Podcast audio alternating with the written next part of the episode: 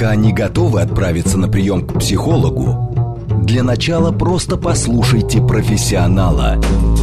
Примерьте расхожие обстоятельства на свои, личные. Программа предназначена для лиц старше 16 лет. Личные обстоятельства. Добрый вечер, дорогие друзья. С вами Вероника Романова. Это программа «Личные обстоятельства», где все самое важное мы обсуждаем вместе. Суббота – идеальное время, чтобы провести его с семьей, но, к сожалению, не всем удается испытать это счастье, когда семья становится полной, даже несмотря на очень большие старания.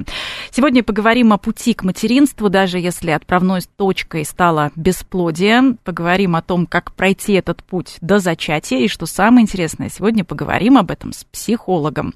Пишите ваши вопросы. Плюс семь девять два пять четыре восьмерки девять четыре восемь СМС. Телеграмм для сообщений говорит МСК-бот. И прямой эфир восемь четыре девять пять семь три семь три девять четыре восемь. Звоните, поговорим в эфире. И не забывайте, что нас можно не только слушать, но и смотреть. Э, и комментарии к YouTube-трансляции тоже можно писать. Ждем. Отвечает на наши вопросы сегодня репродуктивный психолог Мария Царева. Мария, добрый вечер. Добрый вечер. Ну вот смотрите, с одной стороны, репродуктивные технологии не стоят на месте. Недавно лидеры IT заявили о том, что нужно создавать синтетические матки и избавлять женщин, цитата, от бремени беременности. Э, такие разработки идут полным ходом, в том числе в Китае. Плюс давно уже мир говорит о суррогатном материнстве, о криоконсервации яйцеклеток. На этом фоне такие инструменты, как ЭКО, уже вообще кажутся, ну, скажем, консервативными и привычными, и все меньше вызывают вопросов. А с другой стороны, на этом фоне мы все больше стали говорить о психологических причинах бесплодия, потому что даже эти технологии не дают гарантии э, материнства, не приближают женщин к материнству, потому что абсолютно здоровые женщины приходят и, ну, не работает даже это на многих не работает. То есть можем ли мы сейчас действительно утверждать, что есть э, психологическое бесплодие? Безусловно, можем. А с точки зрения именно репродуктивной психологии, вообще у нас такая фраза в профессиональных кругах есть, что бесплодие вообще психологически, не психологическим не бывает. Потому что а, вне зависимости от того, есть ли у женщины, у мужчины, у пары, бывает у обоих какие-то проблемы, а, вне зависимости от того, существует ли какой-то однозначный медицинский диагноз, или это бесплодие неясного генеза, когда мы не смогли... То есть, когда вообще абсолютно здоровая женщина приходит, абсолютно ну, здоровый да, с точки мужчина. зрения медицины она здорова. Все проверили, все анализы сдали, все обследования прошли, все в порядке. Почему не получается, неизвестно. В таком случае ставится диагноз бесплодия неясного генеза, что означает, что мы не знаем, почему у вас не получается. То есть с точки зрения медицины вот так. А с точки зрения психологии есть не только тело, у нас есть душа, у нас есть эмоции, у нас есть всевозможные представления, страхи, какие-то воспоминания о своем собственном детском опыте, которые... Установки от Установки, от безусловно, да, всевозможные послания, не принеси в подоле, вот это вот все.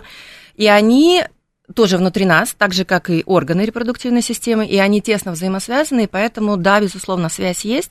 Поэтому, когда мы сталкиваемся с какими-то трудностями в репродуктивной сфере, это может быть э, невозможность зачатия или вынашивания ребенка, это э, то, что называется женские болезни, то есть какие-то нарушения в репродуктивной сфере, даже если мы не планируем ребенка, то психологический фактор есть всегда. Ну, здесь мы, конечно, сделаем оговорку, что сначала, конечно, к врачу обязательно, и, и разбираться обязательно с, к врачу, с этими конечно. вопросами, но э, неплохо бы подключить э, и Должна быть команда. психолога. Да, то есть да? в идеале, когда мы работаем в команде, когда, э, ну, женщина или пара, э, Мужчины по отдельности редко ходят просто в практике. Это обычно либо женщина одна сама по себе разбирается с этими, с этими проблемами, либо это семейная пара. В идеале мы работаем в команде. Да, то есть пациент, врач и психолог, потому что э, есть исследования, которые показывают, что психологическая подготовка к зачатию любым способом, естественным путем или с помощью вспомогательных репродуктивных технологий, повышает вероятность успеха на 30-40%. Да, соответственно, если у нас есть что лечить, мы обязательно должны это лечить. То есть мы ни в коем случае не исключаем медицинскую историю и не утверждаем, что все проблемы в голове, это совершенно точно не так, и не предлагаем лечить э, бесплодие исключительно у психолога психолога, потому что здесь участвует тело. Мы же не просто в голове ребенка вынашиваем, да, мы вынашиваем его в теле, и, безусловно, помощь врача необходима. И когда мы работаем вот такой вот слаженной командой, врач, пациент, психолог, вот тогда получается оптимальный результат, а, потому что мы и со стороны тела заходим, помогаем ему наладить те процессы, которые внутри происходят для наступления и благополучного вынашивания беременности. И изнутри, с точки зрения эмоциональной сферы, мы тоже способствуем успеху, если работаем с психологом. Ну, здесь, конечно, еще ведь важно э, не только дойти до э, зачатия, но и пройти этот конечно, путь, потому что еще нужно, конечно. чтобы беременность прошла спокойно, но это отдельная большая тема. Давайте вернемся все-таки к репродуктивной системе. Почему она так сильно зависит от психологического состояния? Потому что мы, когда рождаемся, ребенок рождается, человеческий младенец, у него работает сердечно-сосудистая система, да, то есть он из мамы вышел, все, у него сердечко бьется, у него он делает первый крик, начинает дышать, да, то есть у него а, дыхательная система работает, у него работает пищеварительная система, она, конечно, настраивается первое время, пока он привыкает к пище, грудному молоку, да, то есть он внутриутробно по-другому питается, но тем не менее он может переваривать пищу, работает выделительная система там и так далее. А репродуктивная система настраивается в подростковом возрасте. То, то есть, когда мы, мозг уже сформирован. Когда мозг уже вообще вовсю пашет. Да, то есть э, это получается там, ну сейчас раньше начинает наступать половое созревание, чем в нашем с вами детстве, а сейчас, а, допустим, если мы берем девочек, месячные первые начинаются примерно 10, 11, 12 лет. Да, то есть когда мы были подростками, э, это было в среднем 13, 14, 15, сейчас 10, 12 но все равно к 10-12 годам у нас уже есть личный опыт, у нас уже есть страхи установки, уже есть, э, бывают ситуации, когда э, мама, бабушка или какие-то еще там родственники, мамины подруги э, успели понарассказывать каких-нибудь ужасов девочки, да, то есть у нее уже есть представление. Ну, может быть, есть уже дети э, в семье, например, младшие да, дети, и это они видят, что мама опыту измучена, как раз у нее. Да, какие-нибудь да, да. скандалы э, внутри что семьи она уставшая, у нее голова не мытая, бывает, есть такая еще штука, комплекс маленькой мамы называется, когда старшего, на старшего ребенка слишком большая нагрузка э, идет по уходу за младшим, то есть девочка как бы маленькая мама. И тогда она, получается, лишается своего собственного детства. То есть, когда она вырастает, у нее ощущение, ой, все, можно на пенсию, можно у нее, сейчас, да, наконец, у нее есть вот этот пожить. вот опыт, что все, я мамой уже побыла, причем этот опыт показывает, что ребенок в моей жизни крадет мою собственную жизнь, мои интересы, моих друзей, да, там мои там школьные уроки бывает невозможно делать. И есть опыт о том, что появление ребенка означает, что жизнь моя кончилась.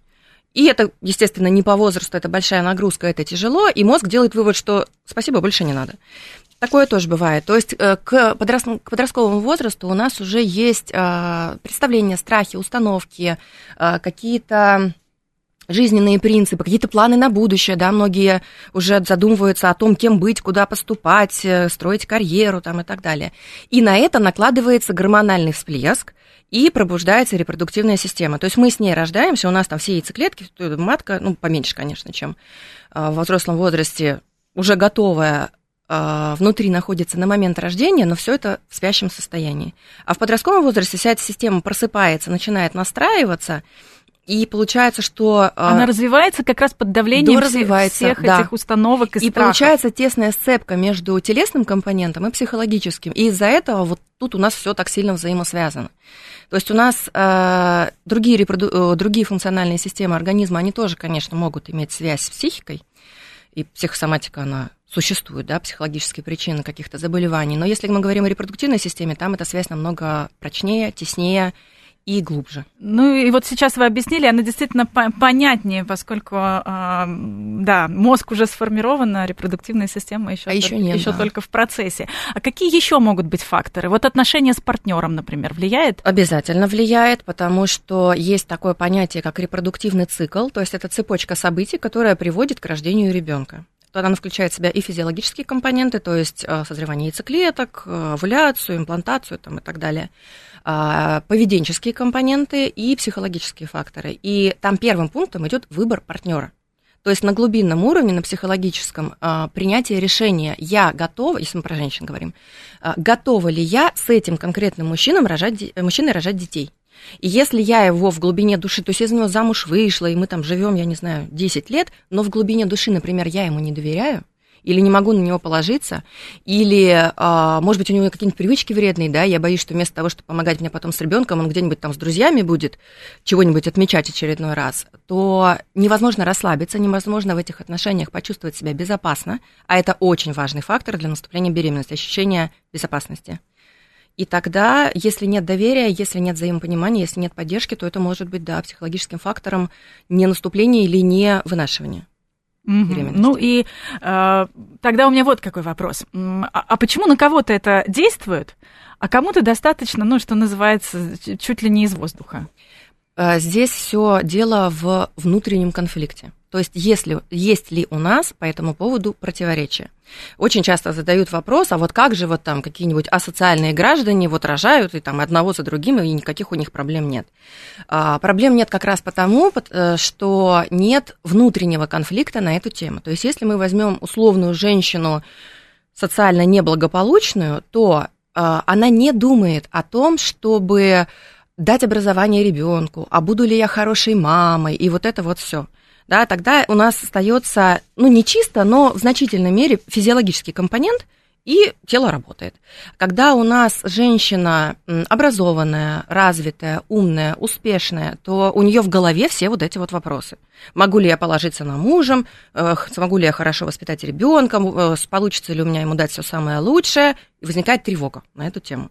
Возникает тревога, возникает напряжение и возникает внутренний конфликт. Вы знаете, здесь вот в э, подтверждение ваших слов я вспомнила вот о чем. О том, что э, чуть больше года назад э, мне попался рейтинг, где, значит, в каких городах россияне не хотят иметь детей. И вот Москва была одним из лидеров, хотя это угу. один из лучших городов. Да почему одним, один из? Вот он буквально на днях признал Москву лучшим городом по уровню инфраструктуры и качества жизни. А получается, что наоборот, э, все это благополучие в каком-то смысле отвлекает женщину. Безусловно, э, это в общем-то логично, да, потому что у нас есть э, что-то интересное в нашей жизни, да, у нас есть путешествие, у нас есть возможность построить карьеру, ходить там, не знаю, по музеям, театрам, магазинам и так далее. И как альтернатива, образ материнства у нас, мягко говоря, не очень привлекательный в обществе. А, пеленки, подгузники, э, немытая голова, день сурка, сидишь в четырех стенах, вот это вот все. Да, соответственно, когда... Опять возвращаемся к психологическим остановкам. Да. И опять у нас внутренний конфликт. Да? Я хочу, но может, я немножко подожду, может, я пока по путешествию, может, я пока карьеру построю, а время-то идет, да, то есть, несмотря на то, что вспомогательные репродуктивные технологии очень сильно развиты и развиваются дальше, да, то есть у нас э, постоянно какие-то новые исследования появляются, новые а, способы помочь женщинам, помочь парам, они не все сильны все равно. И если мы берем тоже ЭКО, у него эффективность, а, по данным а, клиник, ну вот если мы берем статистику РАРЧ, Российской ассоциации репродукции человека, то там порядка 30-40%, 38% вот так, веро, ну, вероятность наступления беременности, да, то есть даже не половина. И поэтому рассчитывать на 100% на то, что вот я сейчас тут пока погуляю, а, позанимаюсь своими делами, а потом когда-нибудь я решу рожать детей, ну, неразумно, наверное. Ну вот мы вернемся сейчас к тем, кто, может быть, недостаточно готов э, к материнству и так далее. Меня э, вот что волнует. Очень многие ведь женщины, наоборот, хотят. Вот приходят и к врачу, и к репродуктивному психологу, и говорят, хочу забеременеть. Угу. Вот на этом этапе уже можно начинать работать? А, и мы всегда, когда приходит женщина, я прям, ну, если мы говорим о консультациях, я прям сижу, записываю дословно, потому что очень важно, как женщина об этом говорит. Ну вот, хочу если... забеременеть. Вот тут уже можно прям начинать работать, потому что а, это неправильно поставленная задача. Да, то есть хочу забеременеть, они обычно хотят э, две полоски увидеть, забеременеть, вот это вот. Но это неправильно выстроенный образ будущего. По-хорошему-то, если включить осознанность, хочется-то чего? Ребенка мамой стать. А до этого еще 9 месяцев после того момента, как мы узнали, что мы забеременели. И тогда получается, что у нашего мозга, который главный орган в организме, который управляет всем нашим телом, и в том числе репродуктивной системой, ну просто нет такой задачи. Если у нас задача забеременеть, пожалуйста, две полоски увидела, несколько недель прошло, все закончилось, потому что никто не заказывал беременность, роды, грудное вскармливание и на несколько лет вперед историю. Поэтому то, как мы формулируем, какую задачу мы перед собой ставим, образ будущего в целом, да, куда мы идем и чего мы там будем делать в этом материнстве, как, нас, как мы будем справляться, где мы возьмем на это ресурсы, это все очень важно, поэтому начинаем с запроса всегда. То есть не всегда этот а, запрос прям вот явное нежелание и страх. Я сейчас объясню свой, свой а, вопрос, потому что бывает, что прям не хочется и действительно много тревог, А бывает такое, что из-за того, что не получается забеременеть, получаются вторичные выгоды. Я понимаю, что этот вопрос, наверное, сейчас очень жестоко звучит, угу. да, может быть, очень странно. Но вторичные выгоды какого плана? Может быть, семья не хочет, э, чтобы, например, я занималась работой. А вот пока не получается, я позанимаюсь работой, я поживу для себя. Пока не получается, у нас с супругом как-то отношения э, да. стали теснее. Очень как-то, много как-то мы вот душа в душу живем. Мы же команда тогда, да. Бывают действительно вторичные выгоды, они обычно не осознаются, но опять же, если мы работаем с психологом, мы можем эту вторичную выгоду э, вывести на уровень сознания и когда мы понимаем, зачем с нами это происходит, то мы можем взять на себя ответственность за свою жизнь и сами себе дать то, что мы неосознанно как бы пытаемся с помощью бесплодия получить. А, вот те примеры, которые вы привели, это да, действительно, и кроме них еще куча всяких разных, когда, например, а, бесплодие вынуждает женщину заботиться о своем здоровье. Да, то есть так, она пренебрегала там чего-то где-то. То есть по 20 часов работала, э, подножным кормом питалась. Да, а тут вдруг врач ей сказал, слушайте, вы бы там витаминки как-то попили, может быть, здоровый образ жизни бы начали вести, на свежем воздухе бы больше гуляли. Отлично. И это повод заняться собой. Потому что не было установки, что для себя это правильно, для себя это хорошо. Практически ни у кого. Потому что установка вот для других, для вот других, о, конечно, о ком-то, другом заботиться, да, а о себе вроде бы как я последняя буква в алфавите, ну, да. Мы всех этим... так воспитывают, практически всех этому учат с детства, поэтому а, нехватка именно внутренних ресурсов одна из самых частых причин а, не наступления беременности, потому что ну, просто сил нету.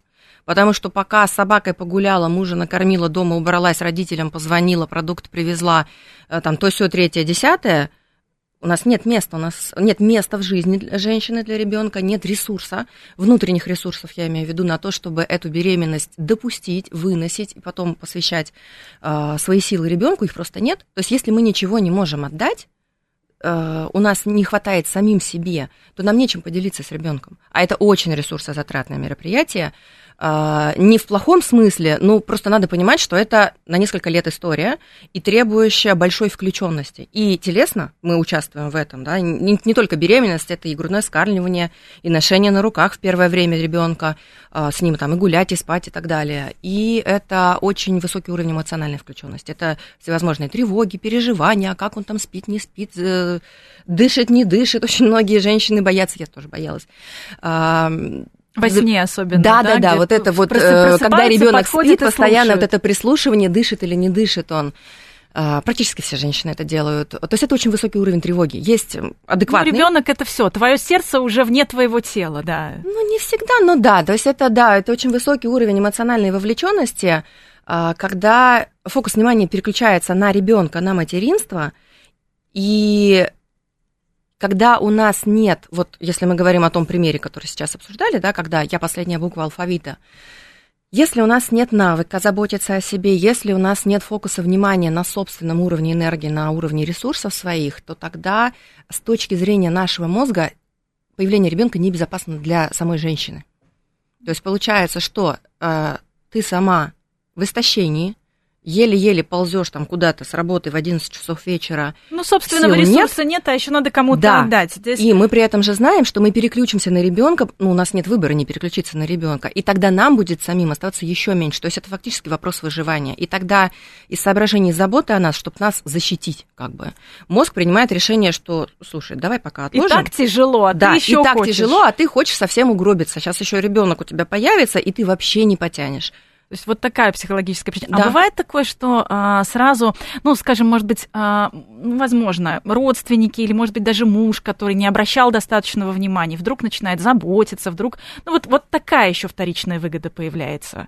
Может быть, а, при этом Начинает опять ходить же, по клиникам вместе. Да, сходить с ней, присутствовать там где-нибудь на УЗИ. Это про контакт между партнерами, потому что получается, что тогда мы вроде как были по отдельности, он на работе, я на работе, вечером там пришли, поужинали, спать легли. А тут мы разговариваем, мы обсуждаем, мы поддерживаем друг друга, мы часто вместе. У нас общее дело, которое мы делаем. То есть это такая командная работа. И это само по себе может быть вторичной выгодой. А, то есть под, продолжать поддерживать вот эту ситуацию нерешаемой, Потому что если мы ее решим, то тогда не очень понятно, о чем мы дальше будем делать в отношениях. Тогда, опять же, это вопрос к психологу, налаживать отношения в паре а, для того, чтобы они были достаточно теплыми, доверительными, гармоничными, чтобы туда мог прийти ребенок, чтобы они не держались а, на одной только вот этой вот идее завести детей. Очень э, много у нас вопросов. Э, СМС-сообщение плюс семь девять два пять четыре восьмерки девять четыре восемь. Телеграмм э, говорит МСК-бот. Сейчас почитаю от Андрея вопрос к Марии. Э, за консультации, э, как, когда ставят диагноз бесплодия, э, вот если репродуктолог э, рекомендует использовать генетический материал от анонимного донора, бывает такое? И в каком генетическом материале, мужском или женском, э, эти пары сомневаются? Пары сомневаются вообще во всем. А, что именно рекомендовать, решает врач. А, потому что зависит от того, какой диагноз, а, какие нарушения бывают, э, физиологические нарушения со стороны женщины, и тогда нам нужны донорские яйцеклетки, бывает со стороны мужчины, нам нужна донорская сперма, а бывает у обоих, бывает несовместимость, в общем, вариантов масса, что конкретно рекомендует врач, это вот виднее врачу. А сомнения есть всегда, и э, с точки зрения психологии мы тоже с этим работаем, потому что если нет другого выхода, да, когда возраст уже не позволяет использовать собственный э, генетический материал или какие-то нарушения, э, несовместимость партнеров, то на это, конечно, очень сложно решиться. И женщинам, и мужчинам, парам принять вот то, что наши дети будут нам генетически неродными. На эту тему очень большое количество страх, страхов, мифов, поэтому тут прям однозначно э, имеет смысл проконсультироваться с психологом, именно репродуктивным, по поводу принятия самой идеи, что нам придется вот этим способом воспользоваться. Это все решаемо. Когда мы работаем с клиентами с этой темой, практически все благополучно не то чтобы смиряются, принимают разные просто вещи, да, принять и смириться, а, соглашаются с этим способом, идут к врачу за медицинскими процедурами, все получается, и любят своих детей, и выращивают их э, своими собственными родными. Это все решаемо, но да, страхов есть э, достаточно много, в том числе потому, что и сами способы достаточно новые. То есть если ЭКО там, по-моему, больше 40 лет уже используется, то донорские э, клетки меньше... Э, Еще э, путь, когда можно это все экспериментально Не так давно, да, это все появилось, то есть меньше времени прошло, то есть это не так привычно, как вот просто ЭКО пойти сделать. А, поэтому э, не очень высокий уровень информированности населения э, приводит к большому количеству страхов на пустом месте. Но это все решаемо, это можно обсудить. Всегда. А вот знаете, такая интересная история, когда пара уже принимает решение взять приемного ребенка, а потом узнают, что они будут и биологическими угу. родителями. Вот так да. срабатывает. То Бывает. Есть 10 лет э, ничего не получалось, э, только приняли решение, только взяли. Или, например, наоборот, пытаются вот как раз э, решить вопрос с документами, и прям в этот же период... Э... Достаточно много таких примеров, и в моей практике, и врачи тоже об этом рассказывают, что вот они готовились, готовились к ЭКО, пока туда-сюда документы собирали, по ходу дела усыновили, тут, тут у них все само получилось. Это правда случается достаточно часто и работает тоже по психологической причине. То есть здесь прям вот это самая психологическая Психологическая готовность к родительству, да, потому что а, принять решение об усыновлении ребенка на самом деле сложнее, чем просто принять решение о том, что мы собираемся стать родителями. И в нашей стране а, приемные родители обязательно проходят школу приемных родителей, в которой в том числе есть психологическая подготовка к родительству. Да, то есть это все равно работа с психологом, это формирование определенных паттернов родительского поведения, и это формирование психологической готовности к родительству. А когда оно у нас есть, то с большей вероятностью у нас получается и собственных детей э, забеременеть, выносить, родить, да, и таких примеров достаточно много, когда вот только взяли и через месяц там узнали, что само собой получилось, даже если вообще ничто не предвещало. Правда, так и работает. Именно за счет психологической готовности. Когда мы настроились, когда мы разобрались со своей мотивацией, когда мы э, подготовили ресурсы на то, чтобы быть родителями, вот она вам готовность, пожалуйста, и тут же и беременность у нас наступает. Кстати, у нас есть э, потрясающий эфир э, со Светланой Качмар, как раз э, с семейным психологом, которая работает в школе приемных родителей, о том, какие модели семьи приемных, какие модели приемных семей бывают на примере советских мультфильмов. Mm-hmm. Рекомендую найти этот эфир и послушать. Найти можно на сайте, можно на нашем YouTube-канале. Сегодня обсуждаем психологические причины бесплодия и вообще путь к материнству от бесплодия к зачатию вместе с репродуктивным психологом Марией Царевой. И э, сразу продолжим после новостей. Пока не готовы отправиться на прием к психологу, Для начала просто послушайте профессионала. Примерьте расхожие обстоятельства на свои, личные. Еще раз добрый вечер, дорогие друзья. С вами Вероника Романова и программа «Личные обстоятельства». Мы приветствуем тех, кто, возможно, к нам только что присоединился. Сегодня с репродуктивным психологом Марией Царевой мы говорим о пути к материнству, от бесплодия к зачатию. Мария, еще раз добрый вечер. Добрый вечер. А, много вопросов у нас от слушателей. СМС-портал плюс семь девять два пять четыре восьмерки девять четыре восемь. Телеграмм для сообщений говорит МСК Бот. Прямой эфир восемь четыре девять пять семь три семь три девять четыре восемь. Звоните, поговорим. И можно писать комментарии к нашей трансляции на YouTube. Вот Андрей нам пишет, обращаются ли, Мария, к вам женщины, решившие стать, смотрите, как изящно, соло-матерью, угу. красивая форма такая, э, которые э, ищут э, материал, генетический материал от анонимного донора, но не решившие, каким параметрам донор должен соответствовать. Они обращают, обращаются, но не потому, что они не решили, каким параметрам донор должен соответствовать. А неважно, у нас есть партнер, нет партнера, или это бывают однополые партнеры. А, мы-то говорим о психологической готовности к родительству, к тому, чтобы этого ребенка потом выращивать и воспитывать. И э, ситуация, когда партнера у женщины нет, она одна сама по себе, а ребенка очень хочется, и чаще всего это происходит в связи с возрастом, когда там в 37, 38, 39, ну то есть вот уже ближе к 40 становится понятно, что как-то вот на горизонте подходящего партнера, с которым можно было бы создать семью, нет, а время идет, и дальше уже откладывать уже можно совсем без детей остаться. То есть чаще это вот такие вот ситуации. И тогда э, такие женщины обращаются, но не с тем, чтобы помочь выбрать партнера, потому что э, там выбор-то происходит по большей части по биологическим параметрам, ну, то есть там рост, фено, фенотипические признаки и так далее, а именно с целью подготовиться к тому, что я буду, во-первых, одна, справлюсь, не справлюсь, э, как эту ситуацию потом ребенку объяснить, ну что вот, как он появился на свет, когда он будет спрашивать. То есть вот такого рода больше вопросы, именно вот психологической готовности к тому, чтобы к этой жизненной ситуации адаптироваться. Угу. А так, да, обращаются, конечно. А вот а, такой э, инструмент, как криоконсервация яйцеклеток, э, репродуктивная технология, а, к ней часто сейчас стали обращаться женщины, которые на самом деле э, в данный момент детей не хотят, но хотят получить в этом, ну, скажем, такую форму психотерапии. Страховки. Да, то есть, значит, консервируем яйцеклетки и там лет еще 10 спокойно себе продолжаем не хотеть детей. Ну, зависит от возраста, в котором мы консервируем яйцеклетки. Ну да, такой вариант вот есть. Вот вы рекомендуете э, воспользоваться этой технологией? Или Я если совершенно не, хочется, не против не этой надо? технологии, и если есть сомнения, то есть есть люди, которые вот прям на 150% совершенно точно знают, что никогда не будут рожать детей. Child free. Child убежденные. Прям вот убежденные до корней волос. Тогда да. Убедились, и спокойно живем свою жизнь. Это неплохо, это выбор человека, окей. А, а есть люди, которые сомневаются, когда м, есть какие-то другие на данном жизненном этапе приоритеты, да, там карьера, а, отношения, путешествия, не знаю, какие-то научные изыскания, что угодно еще. А, ну, чем-то другим занят человек, ну, женщина в частности, да, если мы говорим про яйцеклетки. А, какие-то другие у нее жизненные обстоятельства, которые вот надо бы отложить, и она вроде как сейчас другим занята, и сейчас не хочет или не может, а вот по поводу будущего непонятно. А вдруг я потом захочу, а будет уже поздно. Вот в такой ситуации, когда есть сомнения, конечно, имеет смысл.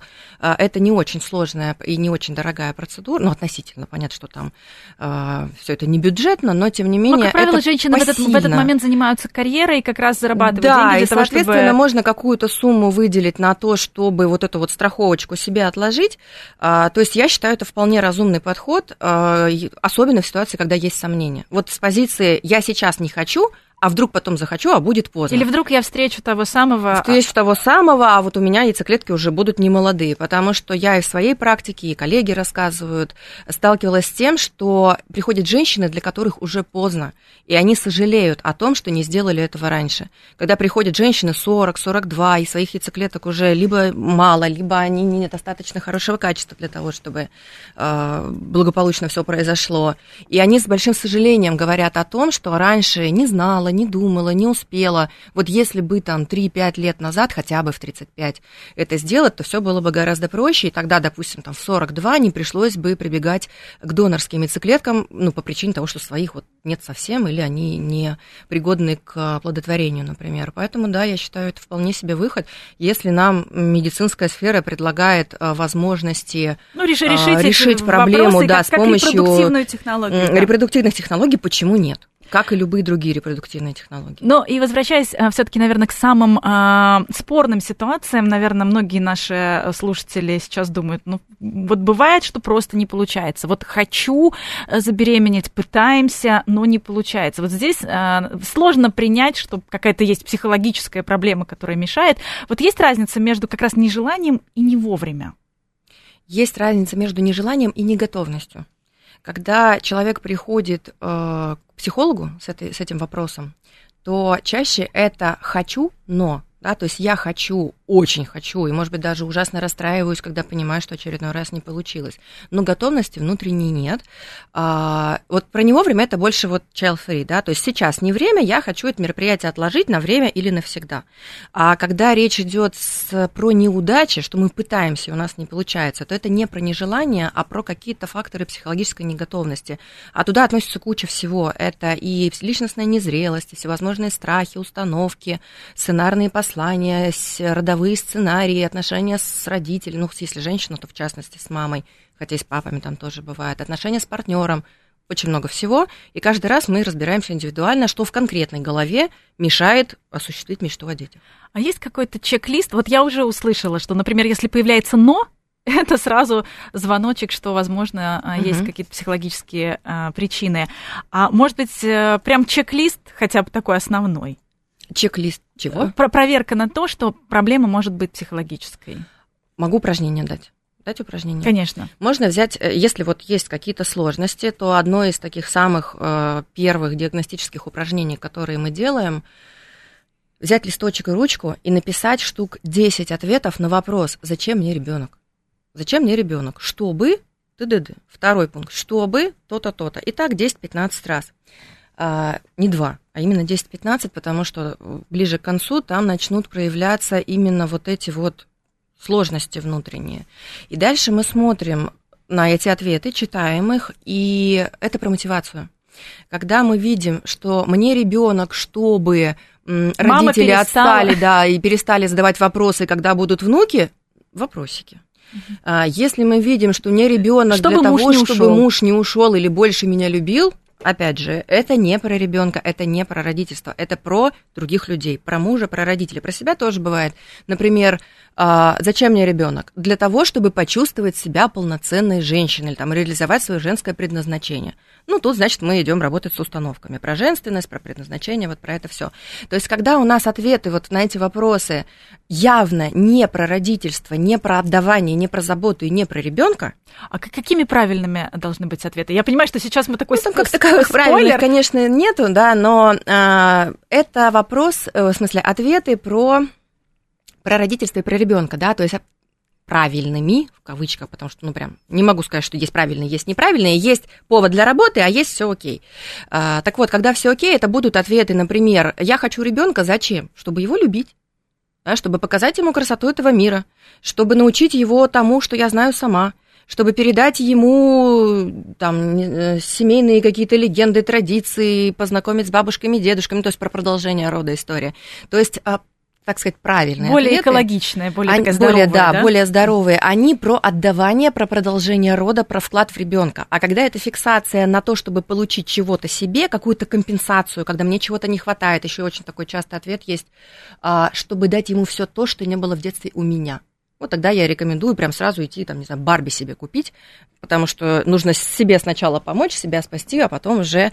Наденьте маску сначала себе, да, потом ребенку. Да, да, вот это вот. То есть, когда мы видим в этих ответах, что есть какая-то потребность компенсировать свои собственные какие-то дыры из детства или из настоящего, или в отношениях, либо попытка манипулировать другими людьми, ну, обычно это родители и муж, вот тут у нас, конечно, вопросики сразу возникают к тому, что насколько это именно готовность быть мамой и любить и заботиться и отдавать, а не что-то другое. И за этими ответами, которые вот не совсем экологичные, часто кроются как раз психологические причины сложности в отношениях с партнером, личностная незрелость, да, когда мы ориентируемся, например, на мнение родителей, не можем быть самодостаточными личностями, а, отсутствие ресурсов. Э, Или то самое, часики тикают, очень надо, я точно знаю, что я не child-free, дети мне нужны, но да, вот этой потребности нет. И тогда, наверное, прямо аж истерики, да, когда не получается. Вот надо, надо сейчас, да. и не когда, получается. Когда надо вместо хочу, там помимо всего прочего добавляется еще напряжение по поводу того, что я же должна, а у меня не получается. Особенно, наверное, я не могу исполнить от, свой долг. Да, да. А, а, отличницы. Да, там еще больше напряжения, чем если я просто хочу, но не получается, потому что это некая вынужденность, это некий долг, по-разному бывает. Бывает там перед своим родом, перед социумом, потому что все же вокруг давят, что ты должна, ты должна рожать в определенном возрасте, а что еще не родила, а когда за вторым, если родила. В общем, социум не дремлет и постоянно задает кучу вопросов женщинам. А, и это все давит, и если есть внутри, внутри у женщины ощущение вот это долженствования, что я недостаточно хороша для этой семьи, для, для этого э, общества, то это дополнительно нагнетает обстановку, а тревога всегда идет в порознь с репродуктивной С реализацией репродуктивной функции. Ну, еще, наверное, чувство вины перед чувство мужем. Чувство вины, стыда. Ну, там и муж, и родители по-разному бывают. Но, в общем, э, я про то, что если я хочу просто вот сама для себя любить и заботиться, это хорошая, здоровая история. Если мне надо, я вынуждена, или там меня кто-то от меня просит, то это тоже, ну, не совсем про готовность. Угу. И вот и как раз это может стать причиной э, того, что не получается. Да? А м, есть пары, у которых договоренность. Ну, мы сейчас не женимся, но угу. у нас все в порядке. Если ты забеременеешь, то мы обязательно поженимся. А, вот это может, скажем так, нагнетать. Это к тому, что Вроде бы я вначале хорошо. говорила. Да. Ну, не, не, не сказала, что хорошо, потому что это манипуляция. В любом случае, да, тут сразу возникает вопрос, что с этими отношениями, которые ставятся в зависимость от наличия детей. То есть мы партнеры друг другу здесь, потому что я тебя выбрал, и ты меня выбрала, и мы решили быть вместе. Или мы тут непонятно чем занимаемся, и наше будущее ставится в зависимость от наличия ребенка. И с точки зрения женщины, эта ситуация небезопасна. У нее может возникать большое количество тревоги по поводу, а вдруг он обещает, но не сдержит свое обещание. А выбрал ли он тогда меня? Что он просто так по себе? не может на мне жениться? Да, он меня тогда, может, вообще не выбирал. Может, я тут ему исключительно как э, производитель э, нужна. И это недоверие, опять же, это тревога, поэтому, да, вот такая ситуация. То есть, ну, помимо того, что это манипуляция, не, не очень конечно, способствует рождению детей. Ну, есть совсем такая прям история, когда э, женщина говорит, э, все, с рождением ребенка жизнь закончится. Ну, это она, собственно, опять же, либо когда она была э, еще маленькой, были младшие там сестры, братья, которые отобрали ее собственную жизнь, либо мама что-то сказала, либо... Да, можно даже просто какой-нибудь фильм, сериал посмотреть, и вот, пожалуйста, готовые установки в голове. С этим Там что, делать? Что, что, что с этим делать? Понятно, что это большая работа с психологом, наверное, но э, так, на начальном этапе. Ну, вот это как раз не очень большая, когда, э, когда именно про образ будущего, да, когда мы не совсем адекватно представляем себе, что нас там ждет. То есть, с одной стороны, у нас не должно быть каких-то эйфорических настроений, ну, как вот в рекламе, да, показывают, угу. или в журналах. Где дети сами идут спать, да, не да, надо да, их сплошные розовощеки младенцы, он просыпается, улыбается, никогда не плачет, там, ни, ни, ни, ничего, никаких выделительных процессов у него не происходит. Все радужно и прекрасно. Это, конечно, не так, и такой образ будущего ни в коем случае мы не создаем, потому что это, ну, такая инфантильная детская позиция, думать, что там все будет исключительно э, в радужных красках, да, и единороги вокруг ходят. Но, с другой стороны, у нас и не должно быть представления о том, что там все плохо, мы все умрем да, что там будет тяжело, что я не справлюсь, что это бессонные ночи, немытая голова, поесть некогда, муж все время на работе не помогает, и вот это вот все. Нам нужно баланс между этим найти. То есть, с одной стороны, а, сформировать реалистичные представления, а с другой стороны, а, такие, чтобы они ощущались как посильное нечто. Да, что да, это не просто, но я справлюсь, потому что у меня есть силы, есть навыки, есть знания, есть понимание, Или есть представление. Или какой-то пример, может быть, хороший, кто справляется, может быть, тоже может женщина сработать, в окружении да, или на работе, у которой и карьера, в общем-то, крест на ней не поставлен, и, допустим, трое прекрасных детей. Тоже может быть, их, правда, не очень много. женщин таких, то есть их найти сложно в окружении среднестатистического человека, но, в принципе, да, это тоже может работать. А, то есть очень важно посмотреть на свое будущее позитивно, но при этом реалистично. Когда мы понимаем, что да, я справлюсь, возможно, будут сложности, но опять же, еще и помогающих специалистов тоже никто не отменял, да, есть всевозможные консультанты по грудному скармливанию, по детскому сну, детские психологи, которые тоже помогают, няни, которые, с которыми можно разделить заботы и так далее. И э, от образа будущего в значительной мере зависит успех зачатия, вынашивания, рождения ребенка он должен быть адекватным. Мы очень много говорим о проблемах женщин, но мужское бесплодие тоже может, наверное, зависеть от психологических э, и вопросов, может, потому что зависит. наши э, слушатели э, пишут, что и эректильные дисфункции, в том числе психологические проблемы. Тоже имеет, имеет психологические факторы, да. Почему мы говорим меньше про мужчин? Потому что мужчины менее склонны ходить к психологу, потому что... Ну и часики не так тикают. И часики тикают гораздо медленнее, да. Если у женщин генетическое старение ну, такой большой спад э, начинается после 38 лет, а у мужчин аж после 51. То есть у них запас ну, времени и в 70 все гораздо хорошо. больше. Мы таких ну, примеров, по крайней мере, среди актеров. Такое, такое бывает, знаем. да. И, то есть это не прям вот каждый второй может 70 ребенка родить, но в принципе да. То есть э, давление общества опять же меньше. Мальчиков не воспитывают в таком контексте, что вот ты вырастешь и будешь отцом как девочек из серии «Не сиди на холодном, тебе еще детей рожать». А, мужчины, в принципе, меньше склонны обращаться к психологу и в практике, и в моей, и у моих коллег. А, поэтому ну, поэтому мы меньше и говорим, раз не спрашивают. Но в целом, конечно, да, у мужчин тоже есть а, психологические факторы репродуктивных нарушений, и качество сперматозоидов зависит, и Э, эректильная дисфункция тоже может быть связана с психологическими факторами. Немножечко есть особенности, то есть общий принцип похож. Мозг управляет телом. Но есть особенности из серии, что у мужчины, например, не будет страха умереть в родах, ну потому что ему не рожать. Хотя он при этом может бояться, что жена его умрет в родах. Всяко бывает. Вот, кстати, это тоже а, отдельная тема, которая многих женщин останавливает от беременности. То есть, может быть, несознательно, но, по крайней мере... Страх родов? Да, либо, либо опыт неудачных родов. Опыт неудачных родов на самом деле по статистике не очень часто встречается. Ну, в смысле, э, если уж мы дошли до родов, то, скорее всего, все будет хорошо. А именно загруженные где-то там еще в детстве или в юности страхи, установки, когда мама, например, рассказывала, как я тебя страшно рожала, мне было так больно, я чуть не умерла двое суток. И вот это все в красках, конечно, она будет бояться рожать. А, у меня в практике был, а, была девушка, которой страх родов был из сериала. Когда ей было лет 5 или около того, она с бабушкой смотрела какой-то тогда бразильские сериалы, были популярны. Я не помню, какой сериал, там что-то типа «Рабыни Изаура» или какая-то такая. И она, будучи пятилетним ребенком, 4 или 5 ей было, а, по телевизору в сериале увидела, как героиня сериала в муках умерла в родах. Ну, там унесенный ветром, между прочим. Ну, вот я же говорю, да, то есть не обязательно где-то там в детстве что-то нацеплять, можно вот просто мировой кинематограф, сериалы, новости, опять же, какие-нибудь. То есть очень много э, в информационном пространстве вокруг нас мифов, а, стереотипов, давления, всевозможных а, историй негативных, интернет полон ими. А вот И это все нагнетает. Сейчас конечно. мамы, у которых э, дочери подрастают, э, может быть, несколько напутственных слов о том, что говорить, как говорить правильно, чтобы у дочери не сложился этот паттерн. А, там много о чем вообще в принципе есть поговорить с дочерью а, в плане женственности, сексуальности, рождения детей, беременности, контрацепции, вот этого всего.